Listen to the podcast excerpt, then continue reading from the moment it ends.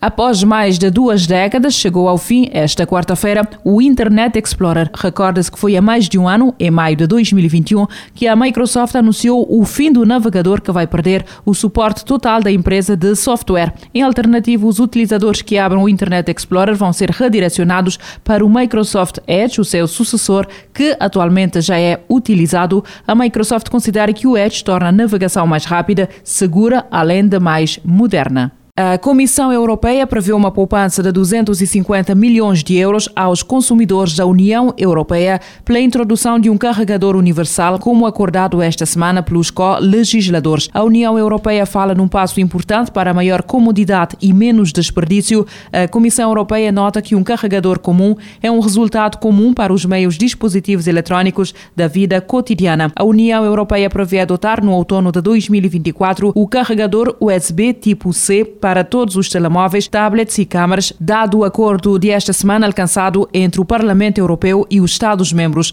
Ao abrigo das novas regras, os consumidores deixarão de precisar de carregadores e cabos diferentes para os vários aparelhos eletrónicos portáteis de pequena e média dimensão, telemóveis, tablets, leitores eletrónicos, auriculares, câmaras digitais, auscultadores, consolas de videojogos portáteis e altifalantes portáteis recarregáveis através de um cabo com fios terão de estar estar equipados com uma porta USB tipo C, independentemente do seu fabricante, segundo o acordo desta semana. Para os computadores pessoais, há um prazo de 40 meses para adaptação após a entrada em vigor da nova legislação da União Europeia. As novas regras não se aplicam aos produtos colocados no mercado antes da data de aplicação.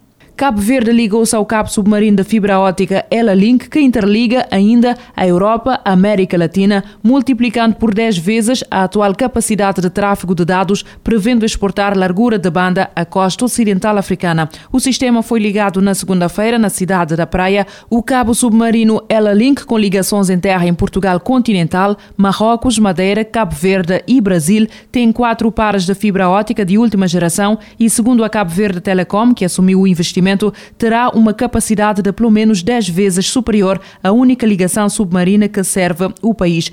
Contudo, a capacidade prevista do Ela-Link de 12.6 terabits de dados por segundo a entregar à CV Telecom, com uma redução da latência atual em cerca de 40% e que pela primeira vez vai permitir ao arquipélago ligações independentes e diretas para a América Latina e para a Europa, poderá ser ampliada mais tarde até 70 terabits por segundo. A ligação do Ela-Link a Cabo Verde está orçada em 30 milhões de dólares, com um financiamento do Banco Europeu de Investimento no montante de 25 milhões de dólares, com o aval do governo de Cabo Verde, incluindo incluindo 5 milhões de dólares para a construção da estação de ligação em curso na praia. O sistema Ela-Link consiste num cabo submarino atlântico de fibra óptica da última geração, projetado para atender à demanda de tráfego entre a Europa e a América Latina, com possibilidade de inclusão do tráfego da região da Comunidade Económica dos Estados da África Ocidental a partir de Cabo Verde. A Microsoft está a testar a capacidade da Microsoft Store no Windows 11 para não atualizar as aplicações que estão abertas no computador. Atualmente, algumas aplicações que são usadas nos computadores com Windows 11 são fechadas e reabertas no momento da atualização, o que pode significar perder um trabalho em curso naquele momento. A Microsoft agora está a testar uma alteração na loja que procura ignorar as atualizações das aplicações que estão abertas.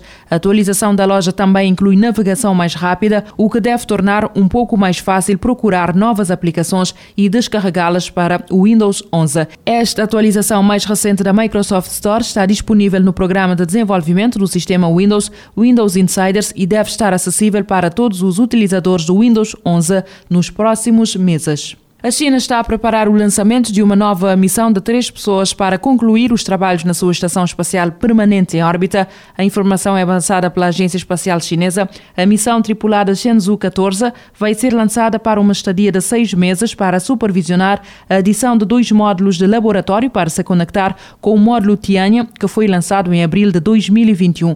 A nave espacial descola no domingo do Centro de Lançamento de Satélites de Xinhuan, na beira do deserto de Gobi, segundo a agência. A China pretende terminar a construção da estação este ano com a adição daqueles dois módulos de laboratório em julho e outubro. O programa espacial chinês lançou o primeiro astronauta em órbita em 2003, tornando a China o terceiro país a fazê-lo usando os próprios recursos, depois da antiga União Soviética e dos Estados Unidos. O país pousou sondas na Lua e em Marte. A China está excluída da Estação Espacial Internacional devido ao desconforto dos Estados Unidos da América de que o programa espacial seja administrado para a ala militar do Partido Comunista Chinês, o Exército da Libertação Popular. A Universidade de Évora e a Microsoft Portugal criaram um curso de inteligência artificial para executivos e líderes de negócio do setor agrícola. O curso terá início em setembro. O curso, segundo a instituição de ensino superior, pretende preparar executivos e líderes de negócio com conhecimento prático para a definição e implementação da estratégia e soluções de inteligência artificial nas suas organizações.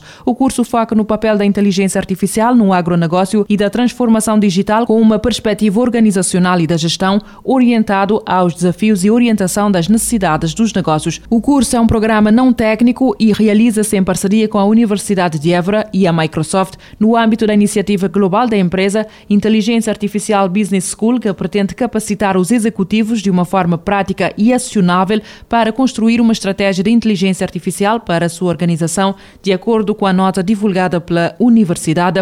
Os materiais do curso irão incluir casos de estudo e guias, além de vídeos de palestras, perspectivas e conferências conferências direcionadas para executivos.